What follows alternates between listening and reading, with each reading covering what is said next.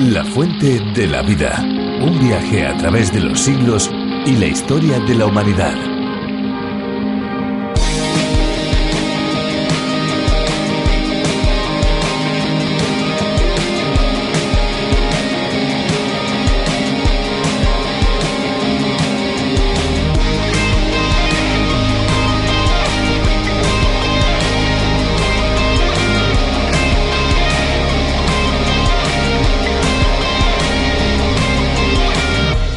Las medusas son animales acuáticos que a la gente no le suele gustar encontrarse en la playa. Sus tentáculos pueden producir quemaduras y picores muy fuertes. Dependiendo del tamaño se hacen más visibles, aunque las hay muy grandes, pueden llegar a medir varios metros.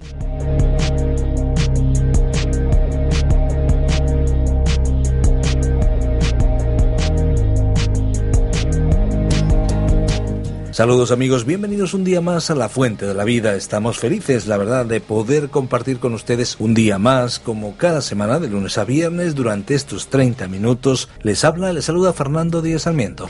Hola amigos, ¿cómo se encuentran? Esperanza Suárez también les saluda. Desde 1967 no han parado de llegar cartas con comentarios de lo positivo que es tener en las ondas un espacio como este. Ha ocurrido en toda América Latina, también en España y en diferentes países porque La Fuente de la Vida se puede escuchar en más de 100 idiomas. Aquí en España ya llevamos varias ediciones. De hecho, decirles amigos que las dos primeras fueron producidas por Mecoban, Departamento de Medios de Comunicación de Evangelio en Acción. La edición de la que están ustedes disfrutando se realiza y distribuye desde Radio Encuentro, Radio Cadena de Vida, a través de la red de emisoras de Radio de Intereconomía y la red de emisoras de RKM, además de varias decenas de emisoras evangélicas en diferentes lugares de España. Amigos, llega el momento de dejar paso a la música. Hoy una canción de uno de sus autores que con mucho gusto quieren participar también en un espacio de alcance mundial como es este. Vamos a escuchar la canción de hoy y nosotros, nosotros volvemos en unos cortos minutos. No se vayan.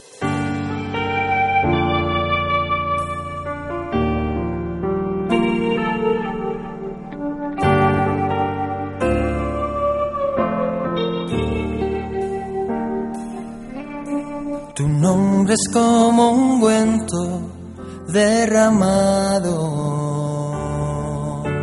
ungüento derramado sobre mí. Jesús, Jesús, tu nombre es como un ungüento sobre mí. Jesús, Jesús. Es como un cuento sobre mí.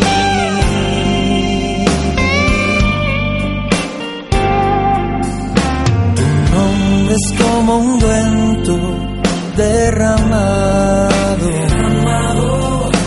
un cuento derramado sobre mí.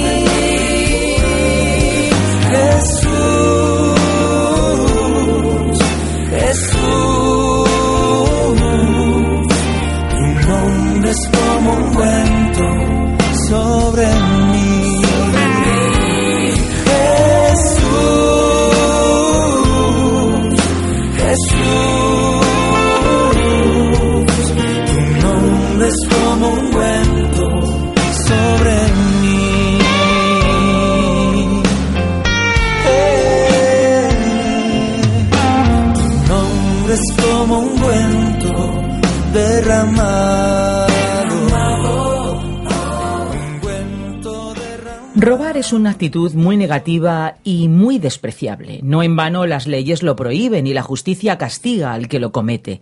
Lamentablemente nos encontramos que hay dos pesos y dos medidas cuando personas que se apropian de millones de dinero público son esculpadas mientras otros son condenados a meses de reclusión por simples y pequeños hurtos. Lo cierto es que ni uno ni otro son actos justificados y ambos merecen una pena. Pero aunque la justicia humana sea imperfecta y muchas veces corrupta, la justicia de Dios es perfecta y su respuesta a aquellos que infringen sus leyes viene antes o después. Así le pasó al pueblo cuya historia veremos hoy. Nos adentramos en diversos capítulos del primer libro de Samuel, más precisamente los últimos versículos del capítulo 4, luego el capítulo 5 y seguidamente el 6, finalmente los primeros versículos del capítulo 7. Pues sí, en ellos vamos a ver cómo el arca de la alianza fue llevada de un lugar a otro, así que acompáñennos en la reflexión de hoy. Nosotros al final volveremos para decirles adiós. Ahora ya escuchamos a Virgilio Bagnoni. La fuente de la vida. Estamos llegando ya al final del capítulo 4 de este primer libro de Samuel, y en nuestro programa anterior vimos cómo los israelitas habían salido a luchar contra los filisteos sin consultar a Dios por medio de Samuel. Y vimos cómo fueron vencidos, cómo perdieron la batalla y un hombre de la tribu de Benjamín llegó a la ciudad y les contó que muchos israelitas habían sido muertos, incluyendo entre ellos a los hijos de Elí, y que el arca de Dios había sido capturada. Ahora, estas malas noticias causaron un gran griterío de desesperación entre el pueblo. Elí oyó el clamor y quiso saber qué era lo que sucedía. Este mismo mensajero entonces, que había sido un testigo presencial, le contó lo que había sucedido. Elí, el último de los jueces de Israel, era a la vez el sumo sacerdote. Cuando le informaron de la muerte de sus hijos, quedó traspasado de dolor. Era un padre indulgente, pero mantuvo su serenidad ante la noticia de la muerte de sus hijos. Elí, con todos sus defectos, era un padre débil, con una piedad sin carácter, pero que tenía un interés genuino en las cosas de Dios. Cuando le dijeron que el arca había sido tomada, eso fue demasiado para él. Al parecer estaba sentado en una silla elevada. Era un hombre grande y grueso, y al oír la noticia de la pérdida del arca, entonces cayó hacia atrás y se desnucó. Y esta muerte entonces colocó a Samuel en la posición de ser el portavoz de Dios. Este capítulo concluye entonces con el relato del nacimiento del nieto de Elí, que ocurrió casi en el mismo momento de su muerte. Leamos entonces los versículos 19 al 22 que narran el nacimiento de Icabod, cuyo nombre significaba literalmente sin gloria. Leamos estos versículos. Su nuera, la mujer de Finés, estaba encinta y próxima al alumbramiento. Cuando oyó el rumor de que el arca de Dios había sido tomada y que su suegro y su marido habían muerto, se inclinó y dio a luz, pues le sobrevinieron sus dolores de repente. Al tiempo que moría, las que estaban junto a ella le decían, No tengas temor, porque has dado a luz un hijo. Pero ella no respondió ni se dio por enterada, y llamó al niño Icabod, diciendo, La gloria ha sido desterrada de Israel, por haber sido tomada el arca de Dios y por la muerte de su suegro y de su marido. Dijo pues, La gloria ha sido desterrada de Israel, porque había sido tomada el arca de Dios. Y así concluye el capítulo 4 de este primer libro de Samuel. Llegamos ahora a los capítulos 5 y 6 de este primer libro de Samuel. El tema general de estos capítulos es el juicio de Dios sobre los filisteos. Describen las experiencias de los filisteos con el arca del pacto en posesión de ellos. Tuvieron que aprender que no había ningún mérito en el arca para traerles bienestar ni buena suerte, sino más bien todo lo contrario. Dice el primer libro de Samuel capítulo 5 versículo 6 que la mano del Señor les castigó severamente. En este capítulo vemos que los filisteos metieron el arca en la casa de su ídolo Dagón. Dagón fue derribado y sus brazos y piernas se quebraron. Y los filisteos fueron heridos con tumores de una extraña enfermedad, y muchos de ellos murieron. Y esto les infundió gran temor, y entonces decidieron enviar el arca a Gat, y de allí fue llevada a Ecrón. Pero una devastación mortal siguió al arca donde quiera que fue llevado. Entonces los filisteos, temiendo por sus vidas, lo devolvieron a Israel. Comencemos pues considerando en detalle el juicio de Dios sobre los filisteos debido al arca. Leamos los primeros cuatro versículos de este capítulo 5 del primer libro de Samuel. Cuando los filisteos capturaron el arca de Dios, la llevaron desde Ebenezer a Asdod. Tomaron los filisteos el arca de Dios, la metieron en la casa de Dagón y la pusieron junto a Dagón. Cuando al siguiente día los de Asdod se levantaron de mañana, encontraron a Dagón postrado en tierra delante del arca del Señor. tomaron a Dagón y lo devolvieron a su lugar. Al levantarse de nuevo de mañana al siguiente día, Dagón había caído postrado en tierra delante del arca del Señor, y la cabeza de Dagón y sus dos manos estaban cortadas sobre el umbral. A Dagón solamente le quedaba el tronco. Cuando los filisteos tomaron el arca, creyeron que tenían en sus manos algo bueno, un valioso despojo, pero cada vez que la metían en la casa de Dagón, el ídolo se caía. Hemos leído que cada vez que el arca del Señor era introducida en la casa de Dagón, el ídolo se caía y como vemos aquí no quedaba nada sino su tronco. Creemos que eso revela el sentido de humor de Dios. Dios les estaba revelando a los filisteos que el Dios de ellos no tenía poder, era impotente ante la presencia del Dios único y verdadero. Esta fue una manera dramática de demostrarlo que irritó notablemente a los filisteos. Pronto se dieron cuenta que no había ningún mérito en poseer el arca. Más bien era para ellos un verdadero peligro. Leamos ahora los versículos 5 al 7. Por esta causa, los sacerdotes de Dagón y todos los que entran en el templo de Dagón no pisan el umbral de Dagón en Asdod hasta el día de hoy. La mano del Señor cayó sobre los de Asdod y los destruyó, hiriéndolos con tumores en Asdod y en todo su territorio. Al ver esto, los de Asdod dijeron, que no se quede entre nosotros el arca del Dios de Israel, porque su mano se ha endurecido contra nosotros y contra nuestro Dios Dagón. Ahora ya no era solamente su ídolo Dagón el afectado, sino los mismos habitantes de Asdod, quienes sufrieron tumores dolorosos. Dándose cuenta de que estas calamidades no eran casuales, enviaron el arca a otra ciudad filistea.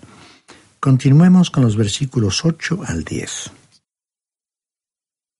Convocaron pues a todos los príncipes de los filisteos y les preguntaron, ¿Qué haremos con el arca del Dios de Israel? Ellos respondieron, trasládese el arca del Dios de Israel a Gat. Y trasladaron allá el arca del Dios de Israel. Pero cuando se la llevaron, la mano del Señor cayó sobre la ciudad provocando un gran pánico, y afligió a los hombres de aquella ciudad, y desde el más pequeño hasta el mayor se llenaron de tumores. Entonces enviaron el arca de Dios a Ecrón. Pero cuando el arca de Dios llegó a Ecrón, los ecronitas exclamaron, nos han traído el arca del Dios de Israel para matarnos a nosotros y a nuestro pueblo. Entonces se celebró una reunión de los jefes de los filisteos, quienes hicieron una sola pregunta. ¿Qué haremos con el arca del Dios de Israel?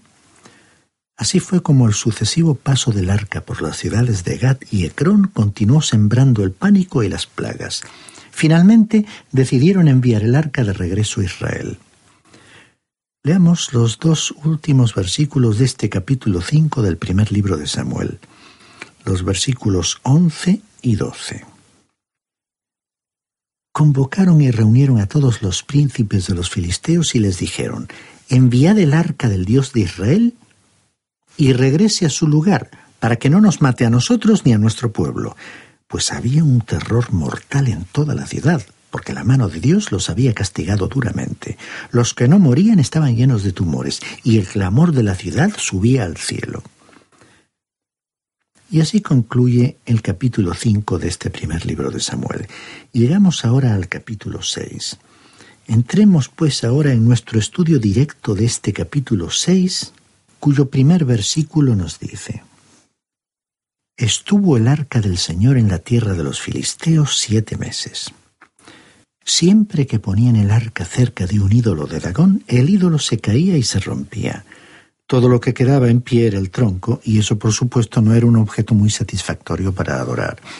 Ya leímos sobre las dolorosas experiencias de los habitantes de Gat y Ecrón. Y leamos ahora los versículos 2 al 4 de este capítulo 6 del primer libro de Samuel. Entonces los filisteos, llamando a los sacerdotes y adivinos, preguntaron, ¿Qué haremos con el arca del Señor? Hacednos saber de qué manera podemos devolverla a su lugar. Ellos dijeron, Si enviáis el arca del Dios de Israel, no la enviéis vacía, sino ofrecedle una reparación. Entonces seréis sanos y conoceréis por qué no se apartó de vosotros su mano. Ellos dijeron, ¿Y qué reparación le pagaremos? Ellos respondieron, Conforme al número de los príncipes de los filisteos, cinco tumores de oro y cinco ratones de oro porque una misma plaga nos ha afligido a todos vosotros y a vuestros príncipes. Los filisteos a toda costa querían librarse del arca, pero no estaban seguros de cómo debían enviarla de vuelta a Israel. Por eso consultaron con los sacerdotes y los adivinos, quienes les aconsejaron que no debían devolver el arca vacía. Les dijeron que tenían que enviar una ofrenda, y esa ofrenda nos da a conocer la vileza de la adoración pagana de los filisteos. Muchos se preguntan en cuanto al motivo por el cual Dios expulsó de su tierra a los filisteos. La tierra prometida estaba en la misma encrucijada del mundo, de modo que aquellos que la ocupaban influirían sobre los habitantes de todo el mundo. Dios los expulsó debido a sus malas y perversas formas de adoración pagana, formas que no sería incluso conveniente describir detalladamente en un programa de radio. Se habían alejado completamente de Dios, y aquí Dios les estaba dando una oportunidad de volverse a Él. Leamos ahora el versículo 11 del sexto capítulo del primer libro del profeta Samuel. Leamos ahora el versículo 11 del capítulo 6 del primer libro de Samuel. Luego pusieron el arca del Señor, la caja con los ratones de oro y las figuras de sus tumores sobre el carro. Los filisteos pusieron el arca y la caja que contenía los objetos viles de su adoración sobre el carro.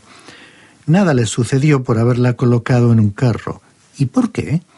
Francamente, ellos no sabían nada ni tenían ningún conocimiento sobre el respeto y la reverencia debidas al arca del pacto. Dios no les haría responsables por este acto que cometieron en su ignorancia. Pero en el caso de Israel era diferente. Los israelitas sabían cuál debía ser su actitud con respecto al arca, y más adelante veremos que Dios les juzgaría por la manera en que actuaron con el arca. ¿A qué se debió esta diferencia en el trato de Dios? En que los israelitas tenían otro conocimiento que no tenían los filisteos, y Dios, que juzga a cada uno según el conocimiento que él mismo le ha dado, consideró que los israelitas eran responsables al conocer las reglas establecidas y las consecuencias de su incumplimiento.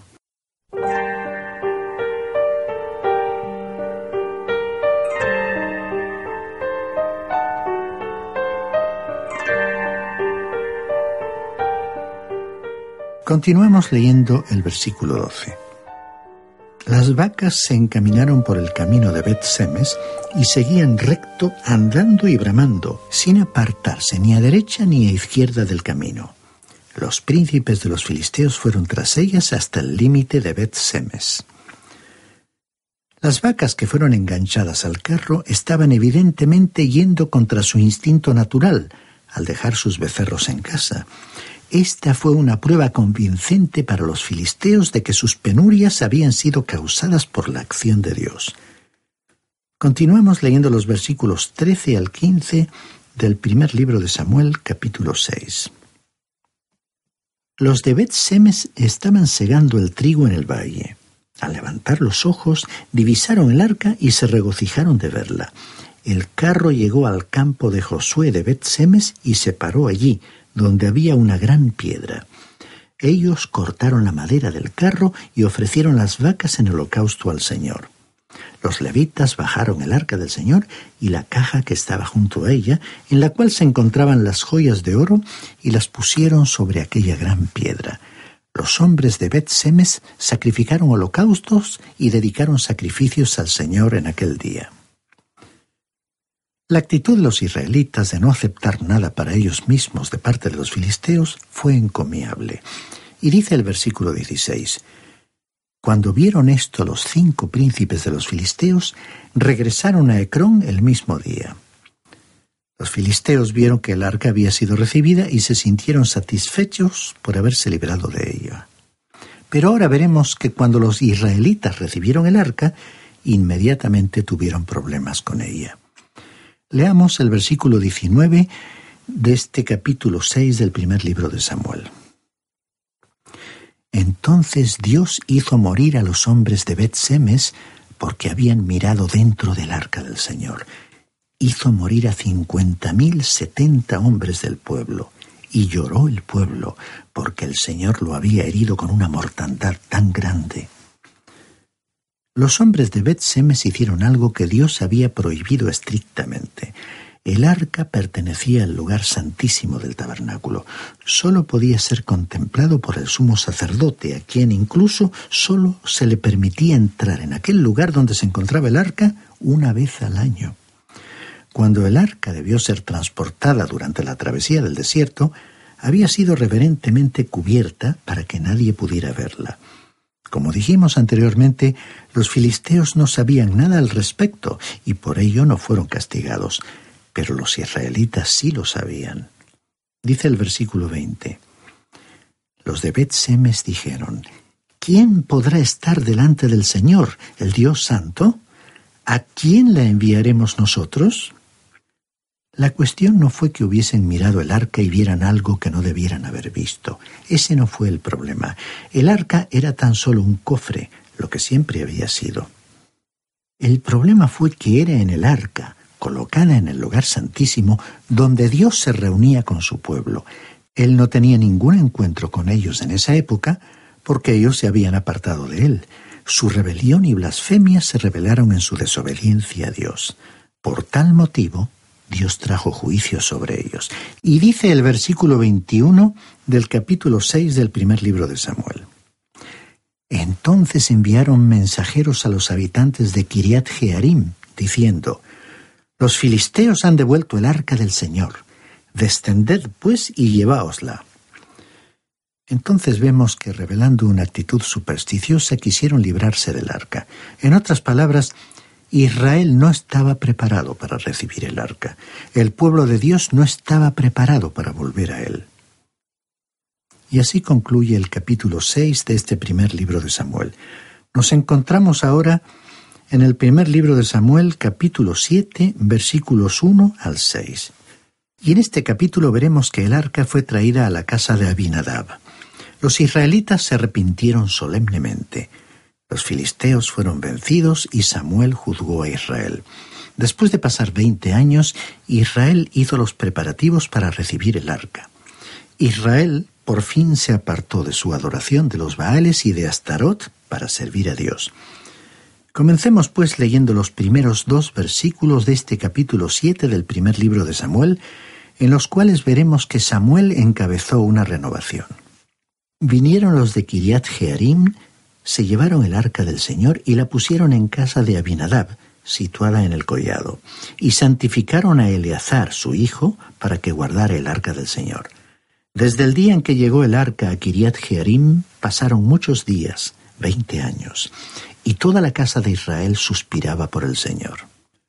Después de pasar veinte años, los israelitas comenzaron a volverse a Dios.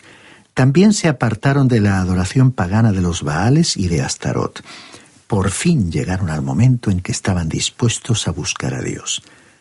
Estimado oyente, en este tiempo en que vivimos parece haber un interés renovado en la palabra de Dios. Es nuestra firme convicción que el pueblo de Dios necesita volverse a la Biblia. Es por eso que creemos que toda la Biblia, desde el Génesis hasta el Apocalipsis, es la palabra de Dios. Creemos en la integridad e inerrancia de la Biblia y en el hecho de que necesitamos volver a sus enseñanzas. Nos hemos estado demorando mucho en nuestro regreso a la palabra de Dios. El progreso ha sido lento. ¿Cuántos años más pasarán? Muchos en la actualidad se cansan de escuchar a algunos políticos que hacen promesas y frecuentemente no las cumplen. En su defensa habría que decir que muchas veces no pueden cumplirlas, porque sus ideales tropiezan con la maldad y el egoísmo del ser humano. También escuchamos panaceas expresadas por agentes sociales y profesionales de todas las áreas. Solo hay un problema, y es que algunas veces, aunque buenos proyectos se pongan en marcha, no pueden convertirse en realidad o alcanzar los objetivos propuestos.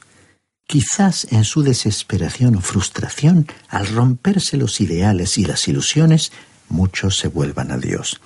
Eso es lo que le ocurrió a Israel después de pasar veinte años alejados de él.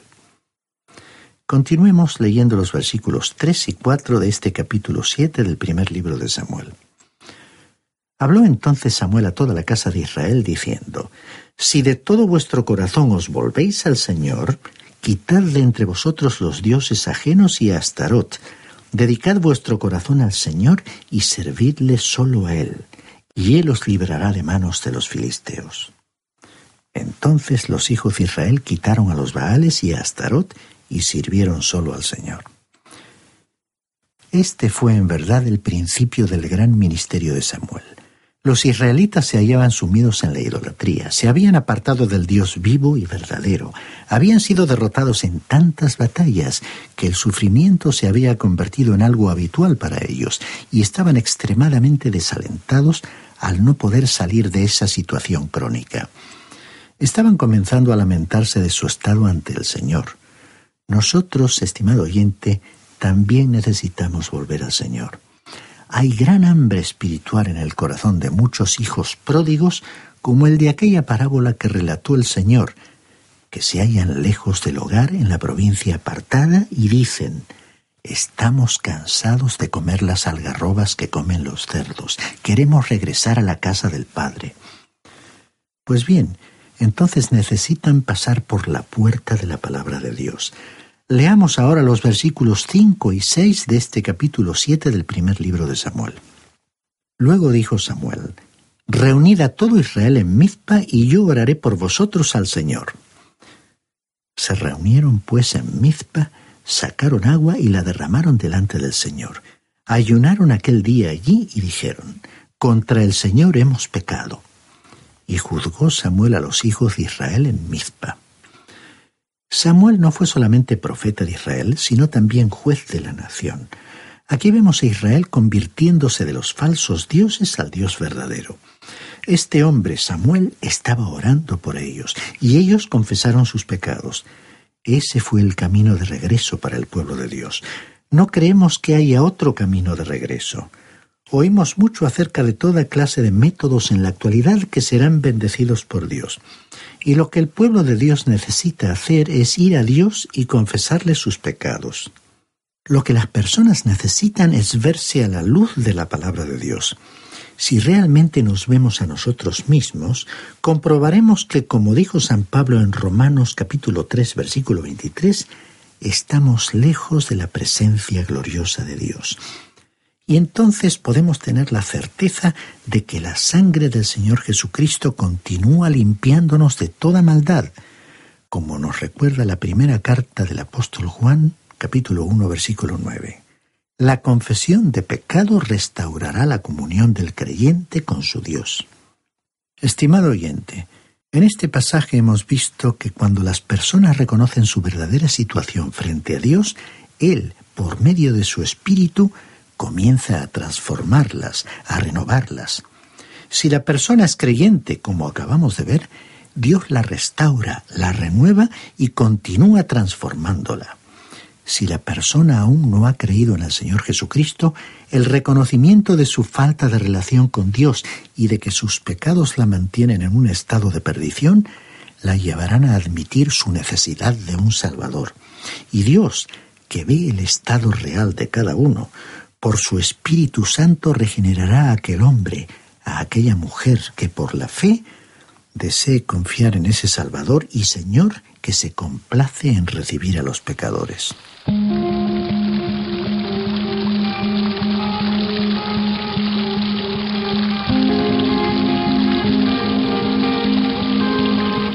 Muy bien amigos, pues si miran sus relojes observarán que prácticamente hemos consumido la totalidad de nuestro espacio, solo unos minutitos finales para decirles cómo se pueden poner en contacto con la fuente de la vida. Si desean llamarnos por teléfono, nuestro número es el 91 422 0524. Si lo que prefieren es enviarnos un correo electrónico, nuestra dirección es info arroba radiocadenadevida.com. Pero aún hay algo más. Si les gusta nuestro espacio, si les ha gustado, quiero decir, nuestro espacio y desean volver a escucharlo, lo pueden hacer en www.lafuentedelavida.com. Bueno, pero allí también pueden escuchar otros espacios anteriores a este, no solamente el de hoy. Nosotros simplemente les decimos el lema de nuestro espacio. Hay una fuente de agua viva que nunca se agota. Beba de ella.